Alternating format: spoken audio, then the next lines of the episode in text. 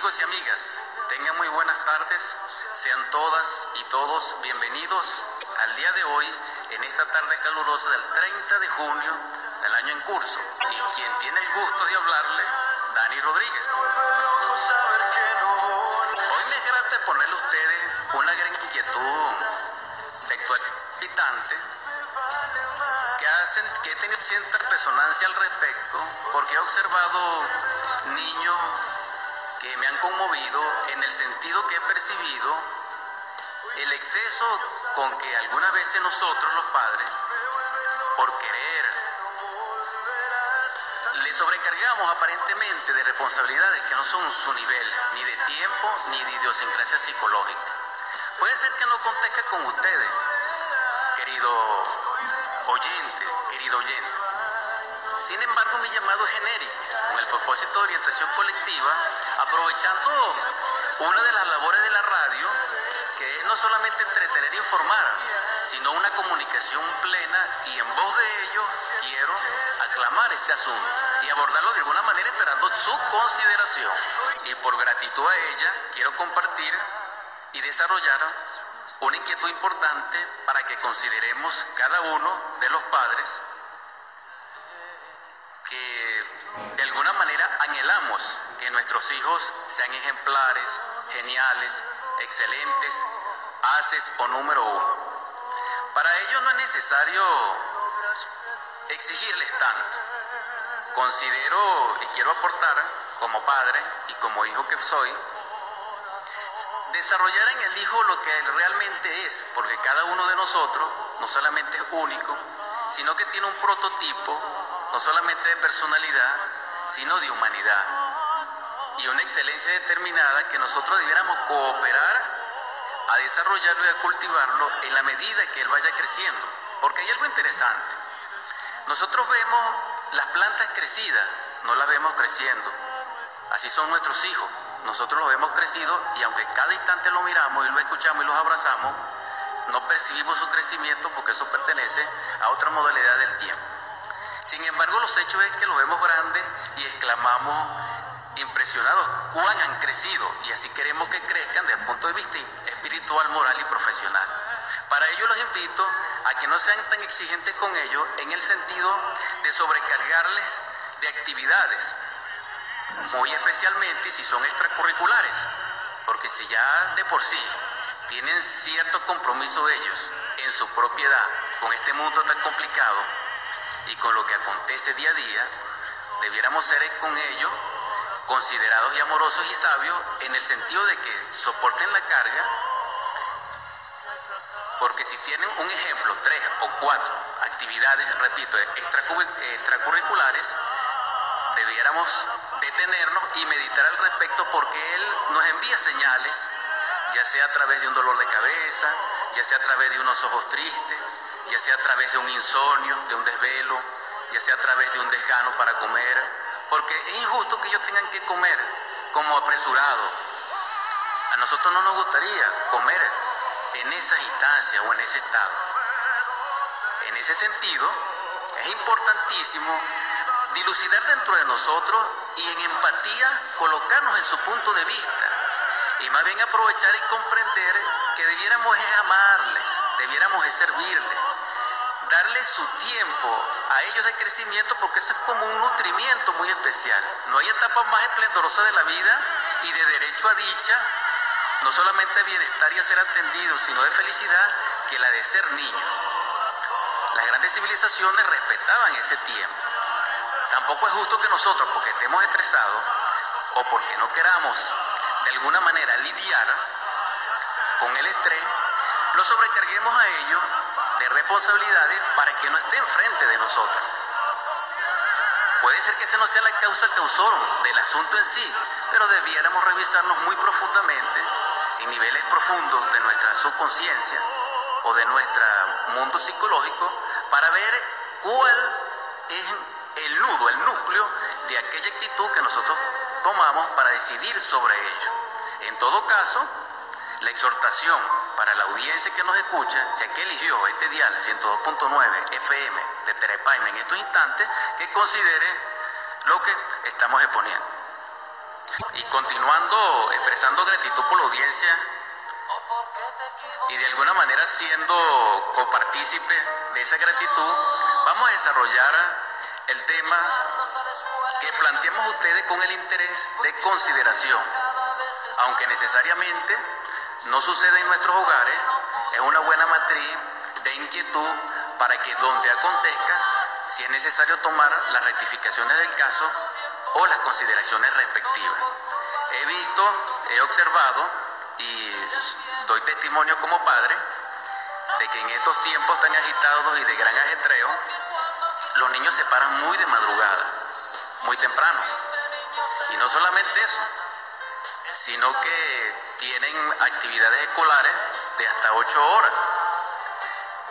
Aparte de todo ello, se les sobrecarga un morral que difícilmente uno puede con ellos siendo mayor, con tal vez el despropósito o la posibilidad o el riesgo de que en gran exposición se le dañe su columna vertebral o su andar, ese andar que nosotros tanto amamos, porque nosotros soñamos ser de ellos unos grandes hombres, pero el fundamento de la grandeza es el amor, es el servirle, es de quitar su carga, no de ampliársela. Entonces debiéramos considerar si, si hay un maltrato psicológico muy sutil, dijeran subliminal, en esa acción. Porque nosotros podemos ser buenos o excelentes, es la palabra, en una, en dos expresiones humanas, ya sea en lo moral, en lo profesional, en lo atlético, en lo deportivo, o inclusive en nuestra manera de vivir. Pero ser número uno, ser as, ser lo mejor en varias disciplinas, tal vez no se pueda, porque la perfección tiene un fundamento, es dedicarse absolutamente a ello con pasión, constantemente. Gran concentración y esfuerzo en algo nos lleva a la maestría, pero en múltiples funciones parece ser que en estos tiempos no es tan, dijéramos, apreciable desarrollar esas capacidades múltiples. En todo caso, también he observado, y este es el tema en cuestión, de que por lo menos, como ejemplo, en el conservatorio hay muchos niños que van a tocar cualquier instrumento, pero tienen que, parte del instrumento, parte estudiar partitura o lenguaje musical y aparte de todo esto, entonces se les ve comiendo apresurados una merienda o lo que nosotros llamamos un alimento en frío y haciendo la tarea. Entonces el conservatorio vemos en sus mesas, donde se puede degustar un café, donde se puede comer o disfrutar alguna bebida, se ven niños estudiando y aparte de eso tocando al mismo tiempo un instrumento. Y, y las esposas o las familias o los papás saturados, impacientes por aquello. Pero eso lo determinamos fuimos nosotros, porque tal vez nuestro amor propio es posible que se proyecte allí. Entonces por orgullo queremos que ellos sean fulano o sutano. Y eso no está ni mal. Que nuestros hijos sean ejemplares, que sean geniales, que sean grandes exponentes de nuestra familia y que nos hagan resplandecer. Eso está muy bien. Dentro de la armonía, dentro de la ponderación. Porque un gran sabio, como fue Salomón, como menciona cualquier otro, no es un asunto personal, sino del acervo cultural de Occidente, él decía que la medida es lo comedido de la inteligencia, porque insensato es aquel que no mide las cosas, porque toda cosa o toda acción tiene una consecuencia. Ahora, ¿cuál sería la consecuencia de abusar del cuerpo físico, de la mentalidad, de las emociones de un niño que tiene cinco años y que esté estudiando en el colegio o en la escuela, que esté en natación, que esté en fútbol, que esté en karate, que esté en violín? Díganme ustedes dejándole esa primicia de incertidumbre para su análisis y consideración, vamos con el tema musical en la voz e interpretación de Enrique Iglesias con el tema Esperanza.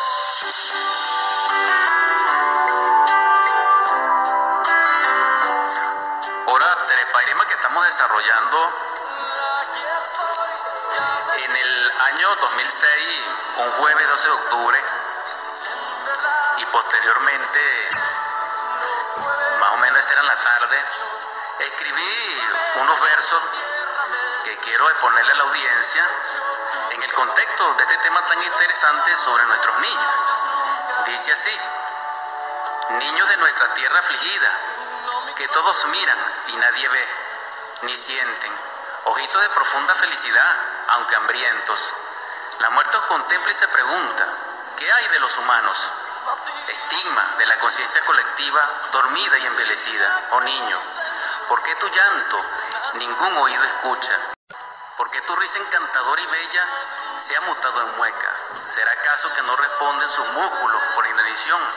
He visto tu mirar cercano, tu respirar pausado, eco de cavernas heladas, sombra vana, proscrita del Olimpo que haces de la tierra tu madriguera. ¿Por qué andas de arrastras? Y de tu faz, ¿qué diría? Tu aliento enfría la carne, morada del egoísta, gemela de la crueldad. Os digo, el sol siembra la tierra de abundancia, el hombre descorazonado de ignorancia, la siembra de miseria. El ser más perfecto del mundo dijo, sé como niño. Ángeles vivientes, ¿por qué no os adoramos? ¿Por qué adoramos a ángeles de piedra? ¿Por qué encendemos cirios a su gloria? Amor de niños, amor puro, fuente de dichas, amor de conciencia inocente, amor del alma. Canto a vuestra felicidad. Si nosotros queremos desarrollar y cooperar con la humanidad en lo colectivo, aportando seres ilustres, debemos enseñarles a desarrollar su propia particularidad, porque cada uno de nosotros es un prototipo viviente de perfección profunda que necesita vivir su propia vida, no la que nosotros proyectemos en ellos. Es necesario aportar los elementos para que ellos cultiven en su propio desarrollo, en su propio tiempo, en su propio ritmo, eso que cada quien puede ser. No sumerjamos con discordia, con miseria, con egoísmo, o con heridas, o con maltratos de cualquier tipo, fundamentalmente los subliminales, a nuestros niños.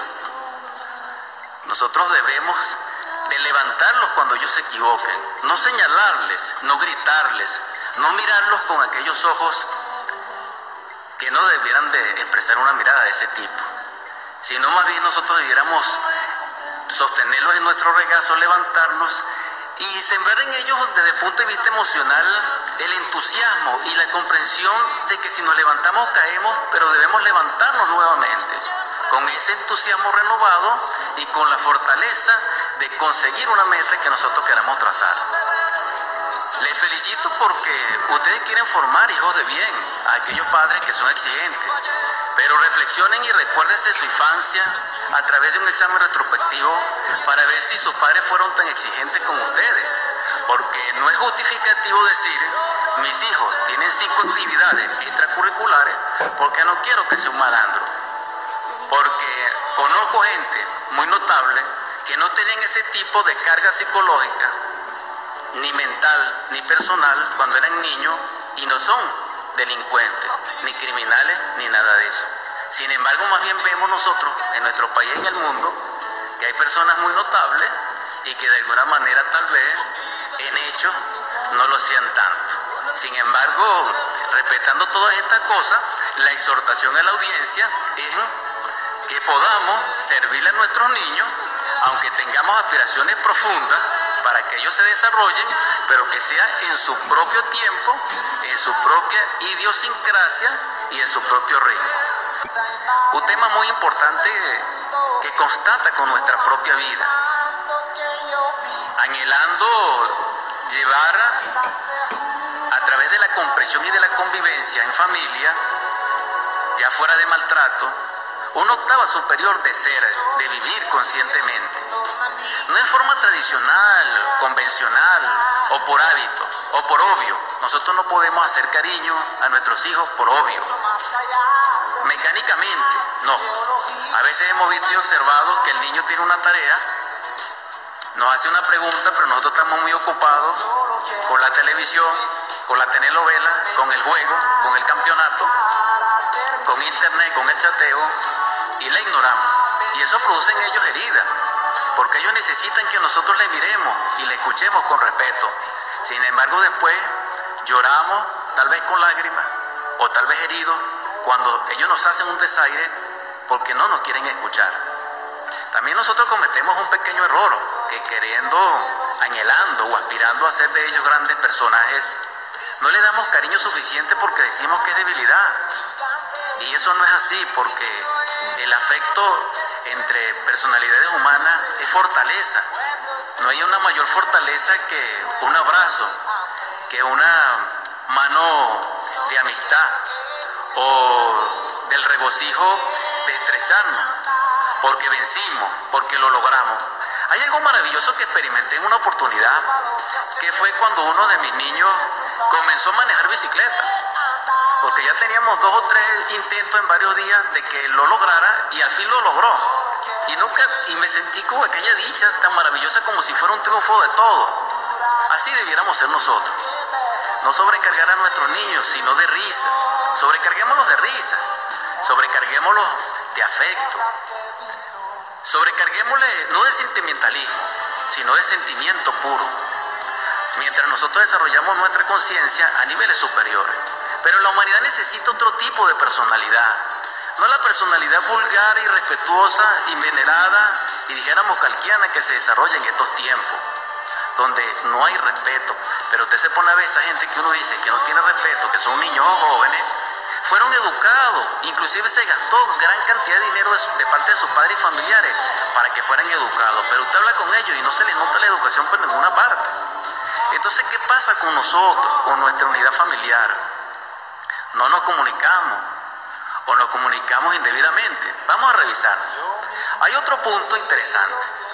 Cuando se sobrecarga al niño de actividades, por cualquier razón o motivo, también vemos y observamos de que se llega al punto de que la mamá o el papá o ambos tienen que hacer la tarea y los compromisos escolares o colegiales por ellos. ¿Por qué se ha llegado a ese punto? ¿Cómo puede aprender un niño que se le haga la tarea? ¿Cómo puede ser responsable un niño, un joven, que se le pague para que le hagan las cosas? Si ese es un futuro líder, ¿qué liderazgo es ese? Entonces vamos a reflexionar hoy para que mañana no pasen las cosas que deben ser corregidas hoy. Para ello necesitamos estar atentos, lidiar, estar perceptivo, no soñando cosas, no proyectando cosas. También he visto y quiero compartir con ustedes una inquietud muy profunda. Nosotros a veces por rechazar al papá, rechazamos al hijo. O a veces el esposo por rechazar a su mamá en ciertas características temperamentales, de convivencia, dijéramos, rechaza a su niño, rechaza a su niño porque proyectamos en ellos lo que nosotros rechazamos. Pero el amor no rechaza, el amor compensa, equilibra y armoniza. El que produce el rechazo es la ira, la violencia. Llamamos a la reflexión también a la audiencia sobre este asunto interesante. Continuando con el tema que estamos exponiendo ustedes, es necesario también revalorizar ciertos principios de los cuales a veces añoramos y era el trato que se nos hacía a nosotros antes de acostarnos y cuando nos levantábamos. La primera impresión que nosotros recibíamos como niños, como infantes, cuando nos levantábamos era una bendición de nuestro padre y de nuestra madre, una caricia en el cabello, o cuando nos levantaban en su regazo y nos decían a esto y a aquello. Nunca se nos gritaba en ese sentido como si fuéramos máquinas, ¿no? Y así es que con nosotros que nos traten, así debía tratar. Otro punto interesante como recordatorio para estas reflexiones, como padre en el núcleo familiar, era cuando nos acostábamos. Se nos despedía no solamente con un beso, con, en este caso es un ósculo, en la frente o en la mejilla, sino que se nos bendecía. Por eso, por esa vivencia que nosotros íbamos a tener onírica, que llamamos sueños y algunos hasta pesadilla en estos momentos. Porque cómo se explica que hay niños que sufren de pesadilla, hay niños que les duele la cabeza antes de acostarse. ¿Por qué? Si ese es nuestro caso en nuestro hogar, reflexionemos y cambiemos la manera de ser colectivo en la familia, porque debe reinar e imperar la belleza, debe de reinar también la concordia, no las discusiones, no la polémica, no la imposición. Debemos buscar el equilibrio en ese aspecto familiar. También quería poner algo muy necesario en estos tiempos y es la tolerancia. Debemos enseñar a nuestros hijos a respetar las opiniones y los puntos de vista de otras personas o de otros grupos. También debemos fortalecer el aspecto de integridad interior de, la voluntad de cada quien y de su propio carácter y temperamento. La exhortación a la audiencia es, en conclusión y definitiva, cooperemos con nuestros hijos a hacer lo que deben ser en su propia particularidad individual y en su propio prototipo psicológico de las cuales ellos dimanan.